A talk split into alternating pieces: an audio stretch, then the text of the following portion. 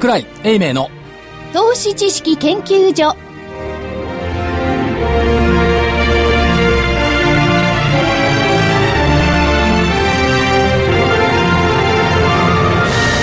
皆さんこんにちは。こんにちは。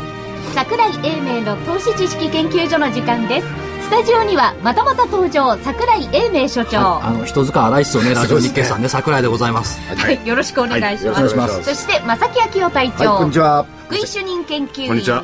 そして研究員の加藤真理子でお送りします、えー日経平均今日の大引けは144円28銭高の9366円80銭。144円28銭高の9366円80銭で高値引けでした。出来高は概算で20億2715万株。売買代金は概算で1兆1818億円でした。まあ高値引けってあのどういうわけか、ラジオ日経でこば実況やるとですね、ここ2年ぐらいですね、何かしらの指数が高値引けしてるんですよ。そう。はい、今日は、あ最初の頃あのささやかに東証2部指数ぐらいが高値引けするかなって言ってたんですけど、はい。大引けにかけてこれ現物もいけそうだねみたいな本当に現物高値引け。ですね。ね。売買も1兆円超えてきてる、はい。これね実はすごいことで、はい。まあ大してすごくないけど3連休前に高値引けっていうのは、そうです。よね。ぼ投資心理相当良くなって、良くなってますね。改善した、はい。っていうことだと思いますよ。だからまあ、勤労感謝の 日、それからニューヨークは感謝祭、はい。その前にやっぱり今年の、えー投資労働に対しての、うん、神様の、神。様？株の神様のご褒美。なるほど。って思いたいなと。まあ、まあ、日経平均トピックスは上がっててですね、日経平均の900、9300円いったんですけれども、うん。はい。えー果たして個人投資家がね、ええ。どれだけこれを波に乗り切れてるかどうなのか。今回はですね、ちょっとあの、あの話聞いたところですと、あの、そこそこ濡れてるみたいな感じしてますよ。え私も月曜日段階で、えっ、と、あ月曜日か、月曜日か、証券、株都庁のね、証券会社の若手の方々のお話を聞いたところでは、会社はね、株あんまりやんなくていいよって言ってるんですよね。手数料上がんないから、対して。ところが、お客さんからの注文、客中が結構増えていて、はい。めちゃくちゃ忙しいと。いや、同じようなね、ことを言ってましたよ。本当に。うんあの、今までですと、そのチケットってあんまり書かなかった。伝票ね。仲間も。うん外資系はもうチケット。いやいやいや、伝かっ票。こいい野村に行ったらペロとか言うんだから。短冊とかね。ここのとこ多いそうですよ。はい。だって、オプションのね、はい1万円コール商いできてるんですすごいですね所長のあれ書いてありましたオね。プションの1万円コール、だから8500円のプット持った人どうすんだろうん。う。売る権利。9000、今、9300。366円ですからね、はい。これ、いややっぱり、ただけどあれですね、あの、はい。11月は、えっ、と、予選？予選？月足？ちょいちょい、まあまあそうそう。11月1日の終値で月足要請基準の8946円を上回るに違いないって2週間言い続けて外して、はい。ようやく今週、その範囲に入ったんですよ。入ったね。入ったらね、今度ね、上限抜けちゃったのよね。9000、えっとね、先週確か上限って言ったの、上限っていうのが9288だ9288だと思うんですけど、これ抜けちゃってるんで、また今週も間違えた。3週連続ですな。ねそう。上振れてるんだから、まあ、いやいや、上振れもね、リスクの、あれ、同じですからね。上振れもはい、下振れでもリスクはリスク。はいそれでね、しかし今回のこの上昇。はいじゃあ何が本格、あの、本当の理由、まあ理由は簡単なんですけどね。じゃあ環境が変わったのかって変わってないわけですよね。あのー財政の崖の問題もありますしね。欧欧州の問題もあるし。同じことをさ同じことなんださっき実況で言ってきたんで、また言うのもあれなんですが、また言ってください。あのー基本的には為替が売られてるってことですよね。まずね。円が売られてきた。そうですよね。で、円が売られてきて、円安だから輸出関連産業にとってはこれ追い風になるだろうはい。って言われていて、確かにその今日あたり見てても自動車セクターなんかが強いわけですよ。で、内需のセクターっていうのがこれ円安デメリット銘柄っていうのは、今日新安値ってニトリだとかね、はいえー新安値取ってきてるんですけども、逆になってきた。アンワインド巻き戻しになってきたっていう中なんですが、通貨は売られた。はい。金利はほとんど変わってない。そういうさなかで、株だけ買われてる。どっかがなんかおかしくないですか？通貨売られるってこの国、これから通貨売られたらどうなるのっていう。で、おまけに昨日あたりはね、債券なんかも5000ぐらい動いてますんでね、大きい動きですよね、売られちゃってるんだからね。そうすると、あの、表面的な日経平均の上昇だけ喜んでるけれども、本当は違うこと起こったんじゃないかって疑っちゃうんですよね。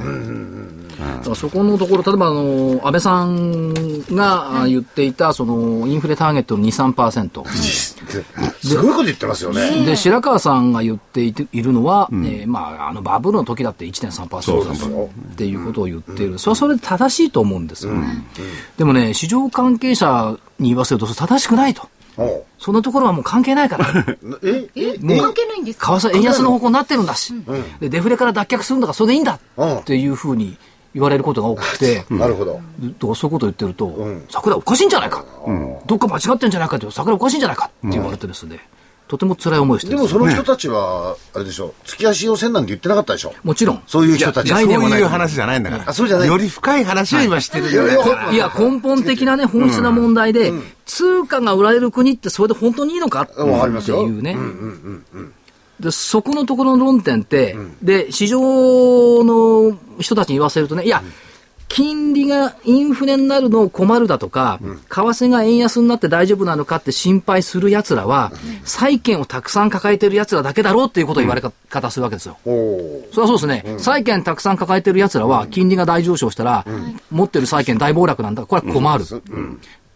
ただし、そう言ってる私は別に債券のポジションを持ってるわけでもないし、純客観的に見て、通貨が売られる国って本当に大丈夫なのっていう。ですよね。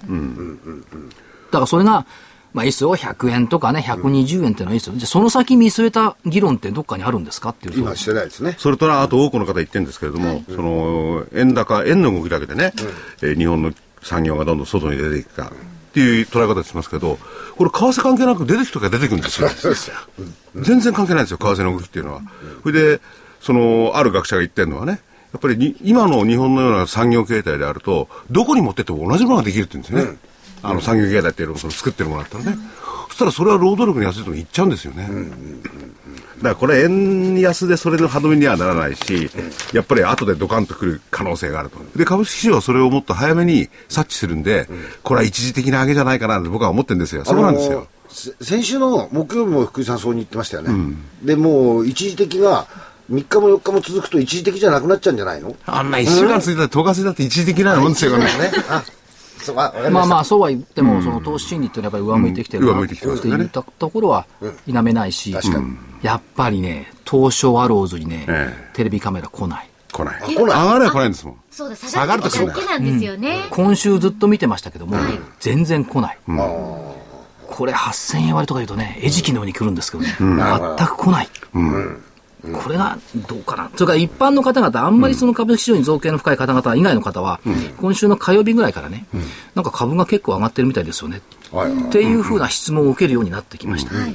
まあ株の仕事してるって皆さん知ってるんで、ですよね。なんか株が結構上がってるみたいです。でそれだから今週の火曜日ぐらい。それぐらいやっぱり時差がある。我々が先週の木曜日からか、水曜日の引き後に解散宣言があって、木曜日ぐらいから結構強気になってきて、ど先週の木曜日じゃなくて、あれ放送が金曜日だったらぴったしレンジの中に入ったんですけどね、日経金。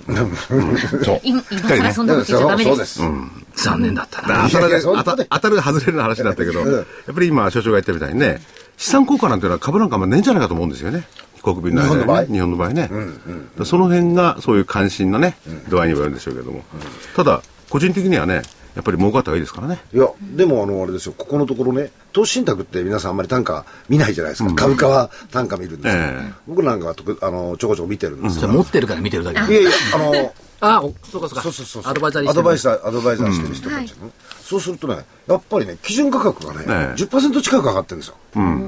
ここのところ見ると。で、日経平均5%とか6%とかってるじゃないですか。あのーむしろ、この円安のメリットは、はいそういう意味では資産の中にはきちっと反映されてますよ。そうか、それはね、そそれは聞きますの大手の投資には何かって言ったら、みんな輸出関連株が食い込んであるから。いや、そんなことじゃないですよね。そう、主力株は上がんないと投資上がんない。投資上がんないんだ。だから投資なんかこれまでやったら損ばっかりしてんだから。いや、あ、それからね、債券関係の、債券の形してるのあるじゃないですか、投資信託。はいはいそういうものもね、やっぱりこの為替のメリットっていうのはちゃんと出てます。出てきてます。まあ、それにしてもね、マーケットってのは、こう、なんつうの、いい加減なところでね、株価が上がってくるとね、聞かれるのがアノマリーばっか。強気の。え、今度新しいアノマリ出てきたんですか？新しいのあのこんなのね、昔からあるんでいや、すけどね。昔からあるんだって言って、しばらく言われなかったじゃないですか。あの割がね。最近にわかに出てきた海外でね、うん。感謝祭のアノマリ。感謝祭の方。11月第4週の感謝祭。この、うん、この時に株を買って、正月に1月3日か4日に売却したとすると、うん。はい、ニューヨークダウ、2007年0.76%上昇、うん、2008年12.97%上昇、うん、2009年0.93%上昇、うん、2010年4.17%上昇、うん、去年5.1%上昇、うん、ここ5年確率100%で上がっている。すごい。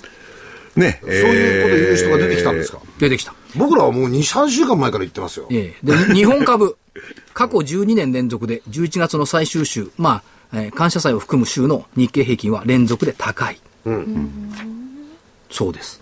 うん、で、あともうちょっと選挙かなんかのもありましたよね。選挙はね。前後で10%ぐらいあって10%こけちゃうんだもんね。言っときます。1990年以降の総選挙は過去7回ありました。うん、はい。総選挙の20日前と投票日直前の日経平均を比べると、90年の選挙、プラス1.8%、うん、93年プラス2.6%、うん、96年プラス2.1%、2000年プラス5.9%、2003年プラス0.8、2005年プラス3.5、小泉郵政改革の時のこれ、2009年プラス1.7、うん、全勝。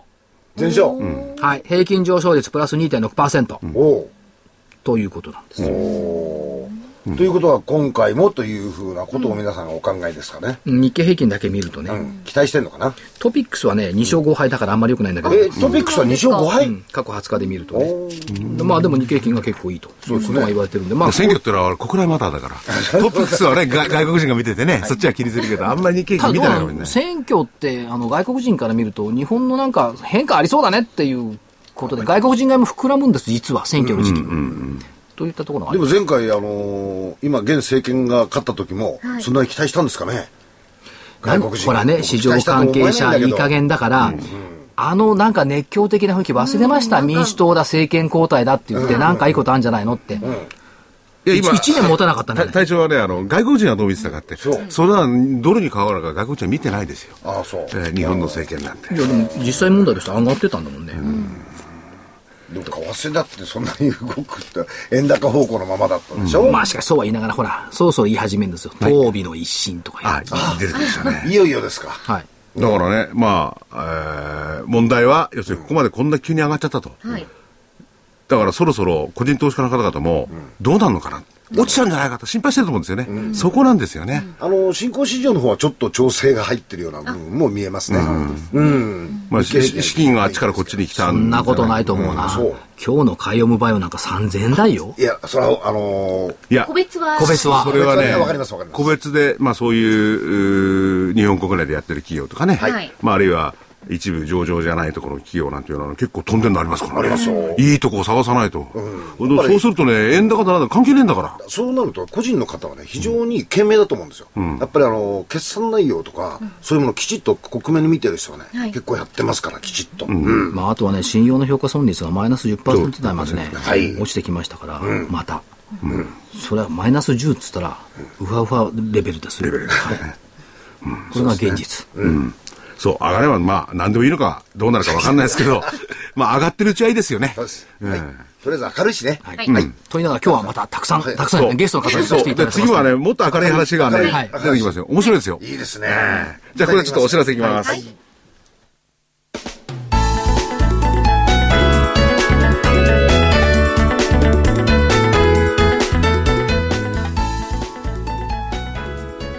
端医療技術のナノキャリアと東京大学の共同研究の成果として生まれた新しいタイプの美容液エクラフチュール W 楽しい嬉しいクリスマスプレゼントセールのお知らせです。11月12日から12月21日までの期間中エクラフチュール W がなんと通常価格より30%も安い9555円でお求めいただけます。さらに送料も無料にさせていただきます。また、期間中にエクラフチュール W をお求めいただいた方の中から、抽選で全国25名様に、ランコムの化粧品セットアップセットやマスカラが当たります。この機会にぜひ、エクラフチュール W をお求めください。エクラフチュール W が9555円でお手元に。お求めは03-3583-8300 03 3583-8300ラジオ日経事業部まで。エクラフチュール W クリスマスプレゼントセールは11月12日から12月21日までです。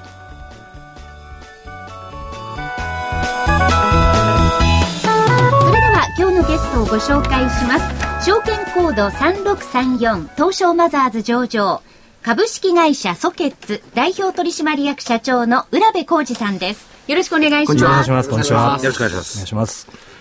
ソケッツさんの、これよくね、ラジオで言ってるんですけど、本社ってすごくって、どっから入ったらいいか分かんないぐらいの、うまい作りしたんですよ。いきなり壁が開いて入り口になる。え？中で。え？忍者式みたいな。本当なんですか、はい、あこの前所長が言ってたところですね。面白い会社があるよ。壁しかねえんだって。いや、ドア、ドアがないんだ。ドアがない。えー、じゃあ突突如としてこう開いて壁から入り初めて行くとびっくりして応接にまず座ってて、はい、じゃあこちらにどうぞって言われるとあ受付にいてね、はい、こちらにどうぞって言うと、壁が開くの。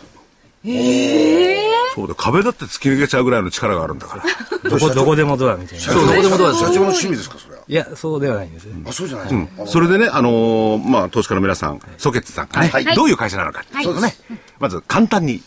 はい、あのーデータベースというかですね、はい、あの情報を整理してあの、まあ、そこを貯めていると。情報整理する会社です。で何の情報かというと、はい、今やっぱり一番は音楽ですね、はい、音楽の情報を整理するでどう整理するかっていうとこれがこう人力なんですね、人が人がこう全部聞いて、でまあ要はその曲の、えー、使われてる楽器の種類とか、えー、曲調とかその歌い方とか、声質とか、歌詞の内容とかっていうのを全部2500項目に1曲を分類して、えー、ひたすらそれをやり続けるという情報の整理をそれ社長過去10年間ずっとやってきてる会社2500項目を1曲について分類する、はい、2500はい、うん、そのそのノウハウっていうかすごいですよ、でそれはほら人じゃないとできない分野ですもんね、はい、そうですね。でそれを今度はあれでしょ？あのいろんなすごいシステムを使ってね配信してるわけですよね。そうですね、うん、あのそこの情報の整理音楽の情報の整理をやっぱりこれから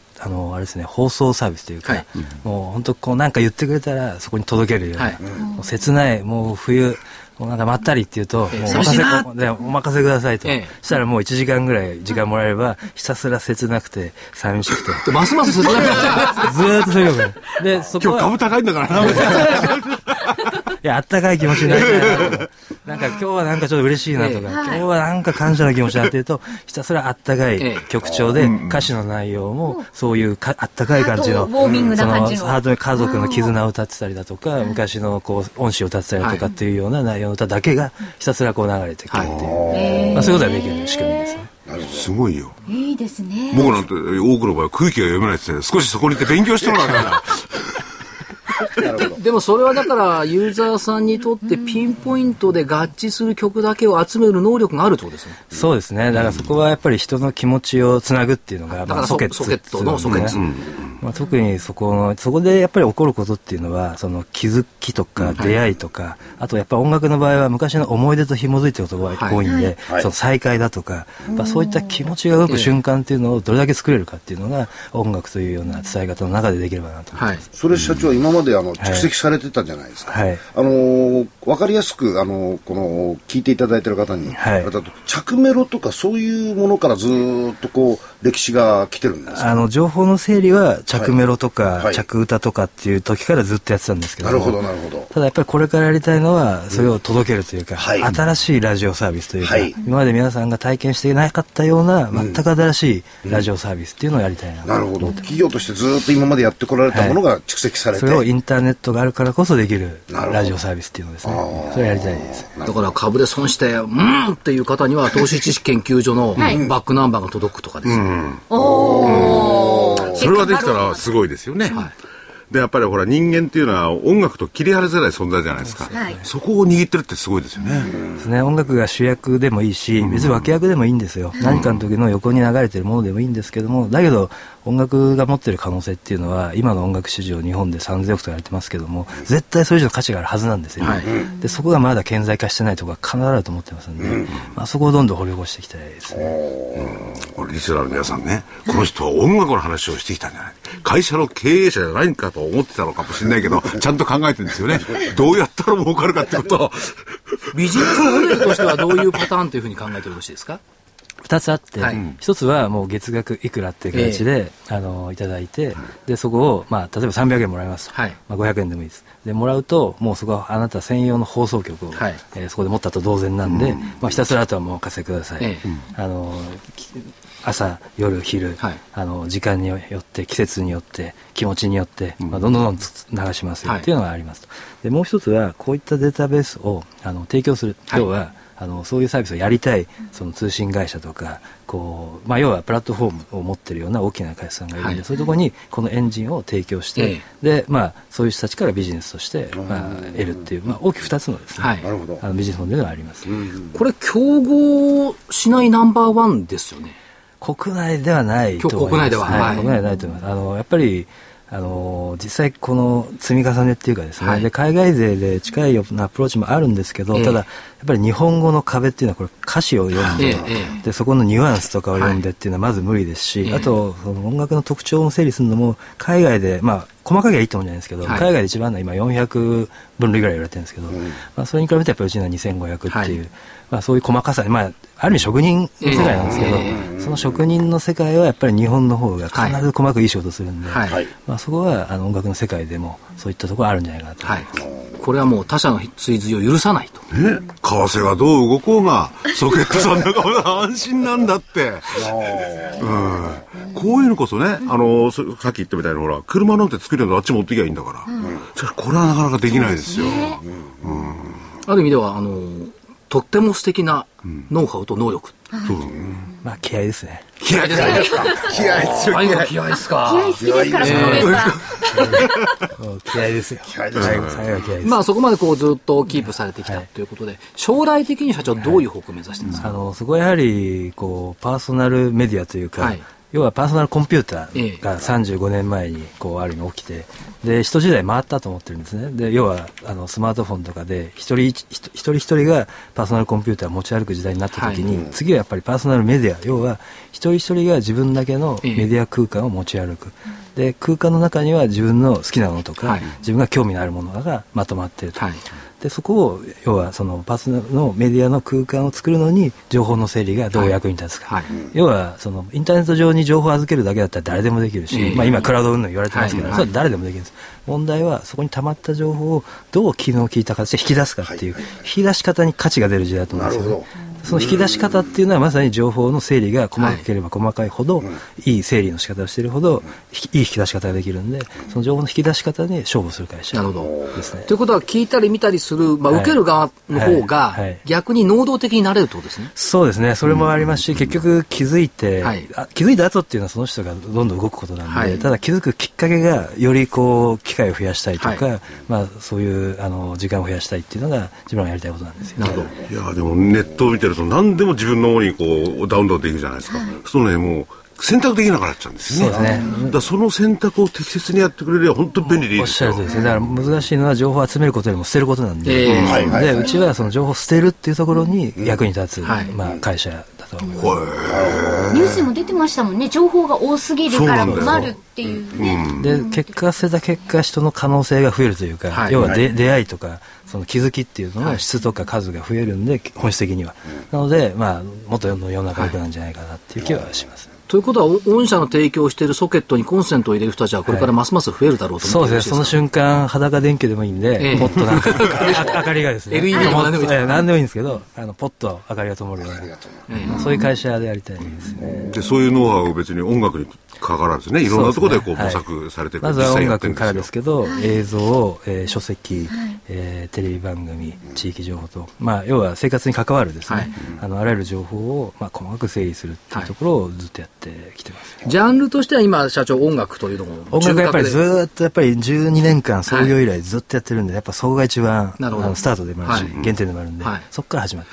だけど確かにその悲しい気持ちの時に悲しい曲とかね、明るい時にこう鼓舞するような曲とかね、元気づけてくれる。それが来てたくれたら嬉しいですよね、そうですね。あとは期待効果っていう側面もあるんで、当然泣きたいとか、励励まされたいとか、そうするとまたあの悲しい気持ちからどっちかというとそっちの方向に行くような、あの流れで、まあ、ある意味曲が流れてくるんですね、そういうこともそれでできるんですね。これ本当にその今の聞いたことだけでもね、い、ろんな利用価値ありますよね。だからこれからソケットさんの事業をなんかこう中心にして派生した事業でいろいろできますよねこれね。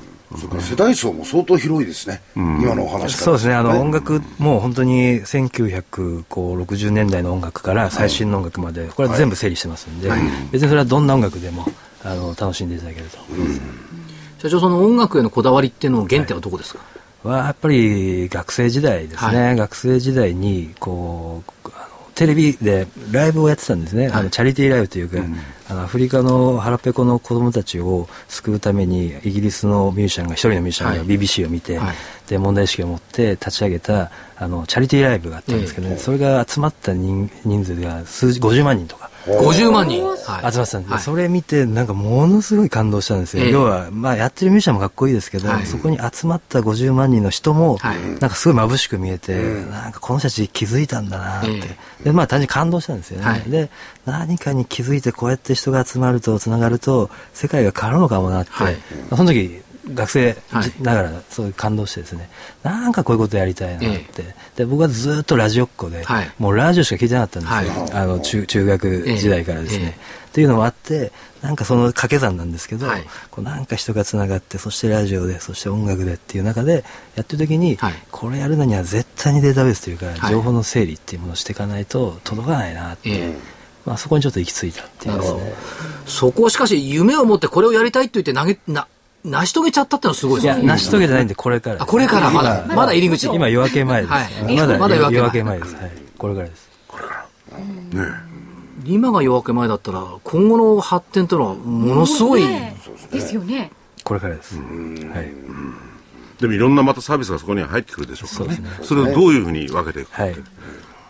難しいところもあるけれども、はい、当然競争もあると思うんですけど、ね、ただ、はい、結局どんな競争になっても最後はやっぱりサービスの質というか、はい、そこは絶対的なもんでもっと言えばそのためにはうちは情報の整理、データベース、まあ、そのためにこう多くの人が、まあ、毎日毎日汗かいて細かい情報をこうずっと聞いて、この曲は、あの本当にこう、まあ、切なくてもいろんな切なさがあると、はい、人生の切なさなのか恋の切なさなのか家族の切なさなのかっていうところも全部分類して、はい、でそれきっと届くあの時代が来ると思ってます。はい、でもあのこれラジオなんで、はい、あのいろいろ聞いてもじゃあ実際はどうなんだろうっていうのはなかなかねご理解いただけない部分はあるかもしれませんけども、はい、あの御社毎年あの東証の IR フェスタとかお出になられてますよね。そうですねはい。多分ひょっとすると来年も出られるんでしょうけども、うん、それはあの私とかとまりがもし出られた時は、はい、駆けつけて、はい、ちょっと見せろと。実はどうなんだと。本当なのかと、えー、聞かせてみ、はい、はい、任せてくださいそれは、2月の来年2月の14151516えっ、ー、と今年も去年と一緒にえーと、国際フォーラムです。から、えー、御社が出るようになったらですね、うえー、塊と私が、はい、じゃあその時の気分でリクエストしてみます。そうですね。ぜひともお待ち楽しみ着ぐるみ必達条件。着ぐるみ？はい。私あの京急電車からあの鉄道員の制服借りましたから。じゃあどこかで調達してはい、はいそういう意味、やっぱり投資家さんにはそういう PR、IR をしていくっていう姿勢、はい、ずっとお持ちですよね。そうですね。あの、よりこれからは、あの、そういう発信をしていきたいなと思ってます。はい、で特に最先端なんでね、ええ、今も、あの、その意欲とかね、やってること、まあ分かったんですけれども、やっぱりなかなか、投資家の皆様に伝わりにくいところありますもんね、はい、やっぱりそういうとこ出てって、説明してもらえばね、これみんなね、うわっと思うと思うよ、こういうサービスが日本にあるんだとかね、この人が作ってくれてんだとかね。みんな嬉しい時にこの曲聴いちゃおう、うん、悲しい時にはこの曲聴いちゃおう、でもなんか悲しい確かに悲しい時に曲を聴くってなんかぴったしきますね。そうなんとなく気持ちが落ち着くんですかねそれともねなんか聴きたくなりますね。うん、いや人間は福井さん悲しい時ないからね。人間は涙な今動揺を求めた福井さん間違いでしたね。何言ってんだよ。誰にどういう違って。加藤君、はい、君人間はね、涙なんか流してる高尚な人間だと自分で思って酔っちゃうんだろ。う。ダメだよ、そういうことは。え、でも泣くのはいいそうですよ、気持ちの整理には。新陳代謝にいいらしいよ。あ、そうなんですか、うん、それワンワン泣けばでしょ？ももちろんもちろん。そういう話じゃないですよ。とか。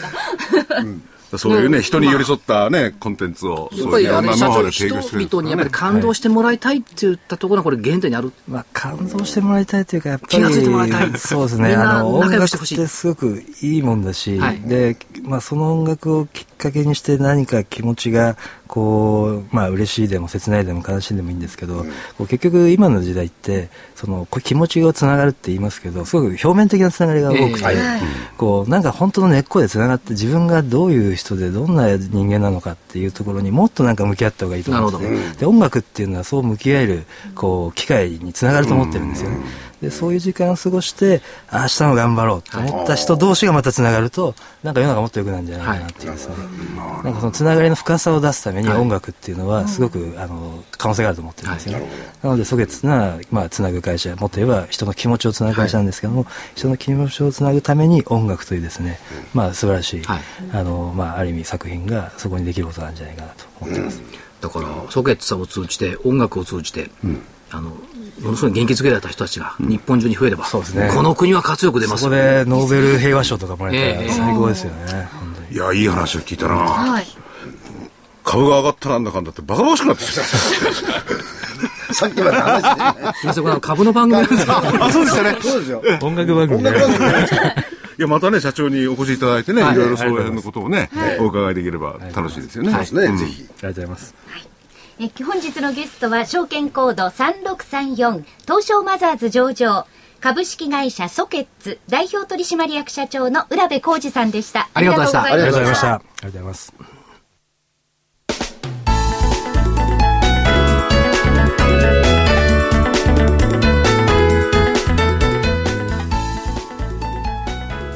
先端医療技術のナノキャリアと東京大学の共同研究の成果として生まれた新しいタイプの美容液、エクラフチュール W。楽しい、嬉しい、クリスマスプレゼントセールのお知らせです。11月12日から12月21日までの期間中、エクラフチュール W がなんと通常価格より30%も安い9555円でお求めいただけます。さらに送料も無料にさせていただきます。また、期間中にエクラフチュール W をお求めいただいた方の中から、抽選で全国25名様に、ランコムの化粧品セットアップセットやマスカラが当たります。この機会にぜひ、エクラフチュール W をお求めください。エクラフチュール W が9555円でお手元に。お求めは03-3583-8300 03-3583-8300ラジオ日経事業部まで。エクラフチュール W クリスマスプレゼントセールは11月12日から12月21日までです。ただいまご紹介しましたエクラフチュール W クリスマスプレゼントセール12月21日金曜日まで行っております。この期間内にお求めいただきますと、なんと、エクラフチュール W 美容液が通常価格よりも30%も安い、9555円でお求めいただけます。え送料の方も無料にさせていただきます。また、全国で、えー、抽選25名様にランコムの化粧品セットアップセットやマスカラが当たるというダブルチャンスもありますよ。ぜひこの機会にお求めください。12月21日までの期間中は、エクラフチュール W9555 円でお求めいただけます。お求めは03-3583-8300ラジオ日経事業部までお願いいたします。ね、エクラフチュール W、はい、これから冬の乾燥肌にね。そうですね、私も使ってますけど、今年いいですね。ちょっと乾燥始まりましたけれども、うん、うん、なんとなく疲れてもいつもより、なんとか肌の調子は、いいようです。いいですね。ぜひこの機会にお求めいただきたいですね。はい、で、あとは、えー、今日ですね、はい、えー、本沢誠さん。そうですね、本沢さんといえば H セオリー。そう。ですね。え本沢誠さんの CD が本日22日木曜日に発売になりました。上げても下げても儲かるのはズバリこれだ。本沢誠、ついに強気に転換？これはそうなんでしょうか、はい、そうなんですよ。お今まではね、ええ、本沢さんってどちらかというと弱気のことばっかり言ってましたけど、はい、なんか、昨今、ちょっと前から強気に転じてたんですよ。おそれはいろいろな分析に基づいて。本沢さんって白熊くん？白熊くんです。強気になった？強気になったって。でも季節がやってきましたね。寒くなってきましたから。寒くなった確かにね。ただね、完全な強気ではなくて、やっぱりこうあるんですけどね。まあその辺のことは CD の中に入ってますし。CD を聞いただくと。具体的な、ああ、こうしたら儲かるかもしれないようなものだね。で、注目個別株、商品。はい。そしてズバリ金と幅広く取り上げられてるんですね。はい。まあ、本田さんね、あの金の動向なんか非常に詳しいっていうかね、分析されてますんで、そういうのも入っております。はい。え価格は7350円。7350円、送料は500円になります。えそしてですね、はい、来週、ついに発売になります。投資知識研究所の DVD11 月号。桜井英明が個人投資家に送るアルファ、ベータ。楽々がっぽりギャップ投資法のすべて。価格は8400円、送料は500円になります。アルファ値、ベータ値ってのありましてね。それを利用して、えー、っていうかね、その、はい、アルファ、ベータっていうと、あんなしてめんどくさいの見たくないよってなるんですけど、うん、なんか数学が苦手な私はもうちょっと、はい、っていう感じでした。まあ、市場にどれだけ連動しているかとか、うん、市場と全く逆の動きをするだとか、いう指標を出す人たちもいるわけですね。うん、で、それに基づいて投資をの指標とするっていうのも必要だと思うんですよ。はい。かっこいいですよ、隣のうち行って、うん、俺はアルファで掃除してるんだぜとか、ね、帰ってくれって言われま おっしゃる通りだね。本当。言い訳にしか使ってない人例えば新聞にもこういうベータの情報が出てますんでね、えー、それの見方なんかが分かれば、うん、どういう投資をしていいかとかね、だって誰もきっちり説明してくんないんだもん。そうだね。うん、みんな使うだけでアルファとかベータとかシータとか使ってるけど、じゃあ何を数値と現実との歪みに儲かるのね、あの目がそこに芽生えるんですよ。なるほど。えー、ね。はい。はい。学ばなきゃいかんと。かとまりがあの収録の前の夜は寝れなかった。そう。だって数学苦手なんですよ。アルファ、ベータって言われるとね、数式がこう浮かんできて、もう、何のことだろう。眠れなくなっちゃう、うん、怖かったんです。まあそれを分かりやすくというかね、その数式一切関係なく、はい、考え方、はい、で、えー、それをどう見てどう行動するかってことですね。はい。はい。を説明してくださっております。はい。えー、価格は8400円、送料500円になります。えー、お求めは東京03-3583-8300、03-3583-8300ラジオ日経事業部までお願いいたします。いや、でもこれね、例えばお子さんなんかにね、はい、お父さん、お母さん、投資なんかもう、まあ、結構いいですけどね、うん、何やってんだよって、うん、アルファとベータを使ってるなんて言ったら、あどんどんやってなんて言われたら、すごいんだ。なるほど。受け合い、受け合い。そうですね。はい。アルファ値とベータ値を僕、私が使ってるんだから、あんた黙ってなさい。まあ、あの、チャートではね、シグマっていうのをよく使うんです使いますね。そう、あ、まあ、ありふれてるんですけど、1シグマ、1シグマ、2シグマって言うんですけども、アルファ、ベータはね、なかなか使いこなすの大変なんですけどもね、うん、ベータを使って銘柄選択するっていうのはね、投資手法としてありなんですよ。うん。ね。だその辺のことも、まあ、あ一応基礎的なものなんですけれども、はい、えー、理解してるとしないじゃね、違うと。そうですね、大きく差が出ますね。はい。はい、じゃあ、予定いきますか。はい。予定ですか？予定はですね、予定、はい。えー、23日金曜日。はい。これなんか違和感が明日休みなんですよね。休みです勤労感謝の日ですよ。え、休みなんですか？休み、残念だな。よく ニコニコして。嬉しそうだ。アメリカ。はい。ブラックフライデー。おお、来ましたね。えー、クリスマス商戦を占う。はい。ということで、この売れ行き、どうなんでしょうね。Windows 8だとか、うん、えー、スマホですよね。うん、iPhone5 だとか、あるいはその iPad、うん、あるいは Kindle。こういった、はい、まあ、あの家電製品とか、電子書籍ね。電子書籍、こういったものがね、やっぱりこう、買いたいなっていう人が多いんじゃないかなという気がするんですけどね。あの、アメリカあたりも一巡しちゃってるみたいですよね。ねそう電子書籍の。ちょっと気になるのは、あの、えっ、ー、と、ハンバーグ。例のあの、マクドナルド。はい。ちょっとあんまりここのところ売れ行き良くないじゃないですか。はい。あれって僕はちょっとあの、マクドナルドの売れ行きで、あの、このブラックフライデーがどうのこうのじゃないんだけど、ちょっと個人消費のマインドがどうなのかなって、違うちょっと心配してマクドナルド食べなくてももっといいもの食べられるそうですか。ね私逆に思ってたんですよ。そう。あれはね、マクドナルド高すぎるんですって、なんかそん10ドル近いんですよ。ところもっと安くて美味しいのが出てきちゃった。なるほど。うん、そうなんだって。だからね、あの、隊長が言ってるみたいに、でも消費に関してはこのブラックフライデー、ちょっと今回はね、フライングで、早くからやってますけど、あの、いいんですよね、結構。うん。いいんですよ。いいんですよ。ただ問題は、あの、バロンズをちょっと読んでましてね。そしたら、え英語版をね、読んでたら、ある人が、もう俺はサンクスギビングの日はね、買い物に行かないって。もう前にやっちゃったから。ああ。使い切っ長くやっても同じであろうって。なるほど。まあ一応セレモニーですけどね。セレモニーね。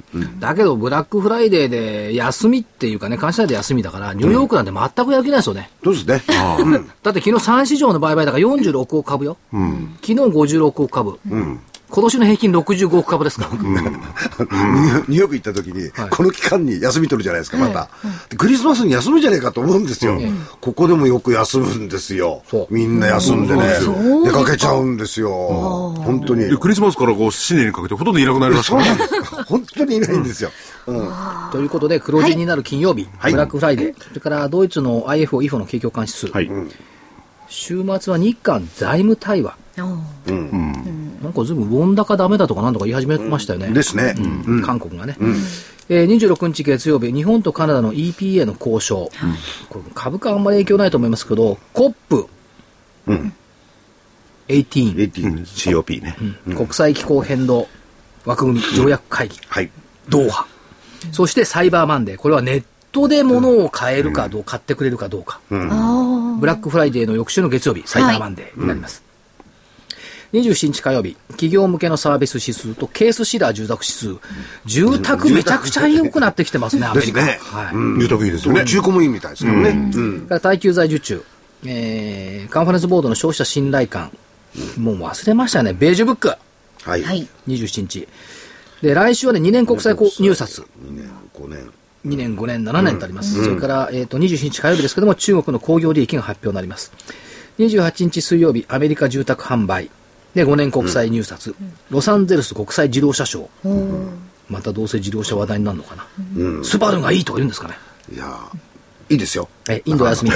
インド休み。はい。あ、そうだ、スバル乗ってんだ。乗ってんです。2ヶ月待って買ったんだ。そうですね。いいからってね。29日木曜日、都知事選告示。まあ、マーケットインパクトあんまないんじゃないかな、衆議院選挙に座れて。アメリカ7、9月の GDP の改定値。7年国際入札とイタリア国際入札。はい EU 貿易省理事会、これ結構意味あって、うん、日本との EPA を開始するかどうかの判断するわけですよ。はい。うんうん、判断されなくたってやるわいって。やるわいねと思うんですけど。はいうん、30日金曜日、消費者物価、鉱工業生産、アメリカしかも購買部の景気指数と、からインド、ブラジルお休み。はい、あ、じゃあインド、ブラジルの GDP。はい、という、やっぱりブラックフライデーとケースシラーと、うんかなでアメリカは国債の入札があるからどうなのよって、こういったところになってアメリカの景気良くなってるかもしれませんよね。うん、失業の申請件数なんかが減ってるんですよね、ガーンとね。うんうんで、えー、っと、来週の株価見通し、今週外れましたからね、上値で。うん。はい。あ、そうですね。いや、それもリスクです。外れはおっしゃる通りですね。外れは外れでリスク。えー、っとね、下ね、はい。8946円。これ一緒。11月1日、終わりで月足要請基準。はい。上限9130円。200日線の5%情報乖離。おお。9500上が30円。30円。はい。はいしかしね、先週も先々週も突っ張って8946円と言い張った私の努力を、うん、誰も認めて認めてますよ。十分認めてますよ。うん、尊敬してますよ。まあこれで 4, 4ヶ月目になりますけど、はい、月足要請と言い続けて、はい、毎月月末になると来月はダメだろうと言って乗ってきたじゃん。なってきた。そうですね。あと、数日ですよ。うん、いやこれはでもね、まあいろいろ先ほどこの番組の冒頭に言ったように原因はあるんでしょうけどもね、うん、なんか選挙様々ですよね。選挙に救われてるからね。いや、だからやっぱ株価はね、そういったところも見通していたし、うん、多分11月も要請だろうと思っているんで、はい。でも3連休の前の、いや、よくやってますね。ですね。でもね、こっから先が辛いのよ。はいはいはい。12月が陰線。うん。あ、アノマリー的にはですか ?7 月安かったから12月安い。安いうん、これがね、うん、やっぱりアノマリーに従わざるを得ない。うん、どういうふうにお化粧しようかと。はい、12月を。うんこれをあと1週間、来週考えなくちゃいけない。アノマリーを変えちゃダメですよ、途中で。そうです、ね、こんなのもあったとか、あんなのもあったとか。それじゃそ、そんなことはしないですよ。うん、もうだって言い切ってるんだもん。7月安いから12月は安いでしょ。うん、はい。ずっと10月高いから2月高い、はい、そこからもう去年から始まってずっと来てるんだから、うん、まあいいんじゃないですか。しかし、所長あれですよ、はい。えー、11月の、はい、あ陽線がですね、ええ、かなり高い水準で、えええー、終わってくれると、はい、あの12月がたとえ陰線になったとしても、はい、これはわずかな陰線で済む場合もあり得るじゃないですか。はい、あのね、去年の相場を思い出していただければいいと思うんですけども、忘れたと思いますけども、11月25日に底を打って、はい、3月27日まで戻ったように思いますが、うん。うん、12月の間何があったかっていうと、商いは薄いし、株価上がらないし、本格的には1月から上がってるんですよ。そうならないでほしいなというモードと、アノマリーをこう言っている以上、12月はやっぱその通りになってほしいなっていう、この非常に複雑な気持ち。まあ、とは言っても、なるようにしかならないですから。それはそうですよ。それは誰が言ったんですか、そうです。いや、それになるようにしかならないけれども、その中でやっぱりこの番組を聞いてね、多少なりとも参考にしていただいて、そうですね。儲けをね、増やしていただければと思います、ね。あと数字だけ言っとくとね、はい、そのまあ、日経平均平均って、まあ、東京株式市場って、周回遅れで力走してるランナーみたいな印象ない？うん、なるほど。そうですね。そうですね。周回遅れのランナーって普通ととぼとぼしてるんだけど、周回遅れで力強く走っているランナー。はい。力強く走り始めたでしょ。うん、走り始めた。もうそろそろ動かなきゃいけないかなって言ってね、え水も飲んだというところのランナーのイメージなんですよ。で、えっ、と、日経平均は25日線から約4%から5%上の乖離。はい。トピックス。そうは言ってもね、はい、昨日ようやく200日線を抜けたんですよ。うん、ですよね、766ポイント。これを抜けて今日は770ポイント台なんですけども、うん、やっと昨日風景が変わったっていう,、いう印象なんですよ。うん、ですね。はい。うんうんうん。これ本当に過去ね、あのー、4月以降3回抜けなかったんだから。前回も抜けなかったですもんね。そうです。うん、769の時に抜けなかった。ね。で、で、数字見ていくと最低の改ざん1兆9000億円。うん。まだ1兆9000億と見るか、うん、もう1兆9000億と見るか、うん、面白いんですけど、1兆9000億円台なんですけど、最低買いの解消が出るんじゃないかっていう声が今回は聞かれない。いつも最低改ざんの解消が出てきて株価難聴なんじゃないかってみんな市場関係者言うのに、今回言わない。これが唯一不安材料。それから信用取引の評価損率さっき言いましたマイナス10.56%、うん、3月20日の週のレベルです。日経平均の高値は3月27日です。うん、そこまで評価損出て、あの、少なくなってきた。うん、でも10%台でしょ？そう、10%。いいですよね。10.5。こっからが美味しい。3月の水準わずかですよ。1万255円でしたっけ？そう。ね、わずかしかないもん、もそう。で、わずかとあと、わずか700円ぐらい。700円はこの勢いでいけばわずかですよね、会長。700円ぐらい上がってますからね。途端に強い。途端に強い。それは 3, 3日で500円ぐらいずつね、上がってる、上がってれば、そうですよね、そのペースなら。抜く可能性だって、なきにしもあらず。だから主力の塩漬けを持っている方々にとっては、評価損が減ってきたっていう時期になるんでしょうね。うんだからそれが挽回できるっていろんなね時期に価格で買った人がいるんで、はい、簡単には言えないけど、うん、なんか多少なると損が減ったりなんかすればね。そうですよ、うん、それで処理するかどうかっていうのはまたありますけどねその先はどうなるかってなるんでね、はい、それから、えーと、もう時間もなくなってくるんで、うん、来週木曜日は、はい、静岡東海証券って言ったところの富士支店。移設移転記念っていうので、ちょっと静岡東海まで行きますんで、電話で出演させていただきます。あ、29日ですか。はい。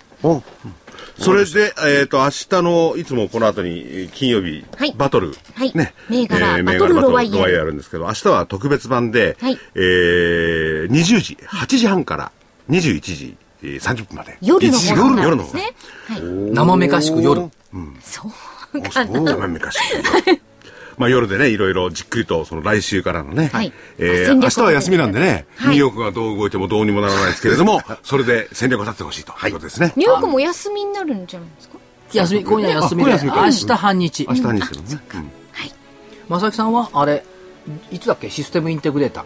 え、12月12日です。に企業研究会。そうです。えっと、これは東京証券会館。はい。えー、ホームページ、IMF 協会を見てもらう。二十数年経ってまいましたので。はい。お早めにどうぞ。そちらのもぜひ足を運んで企業のいろんなこと知ってほしいですよね。はい、おっしゃる通りです、はい、ということで。はい。それでは今週もお別れの時間です。また来週。さようなら。失礼します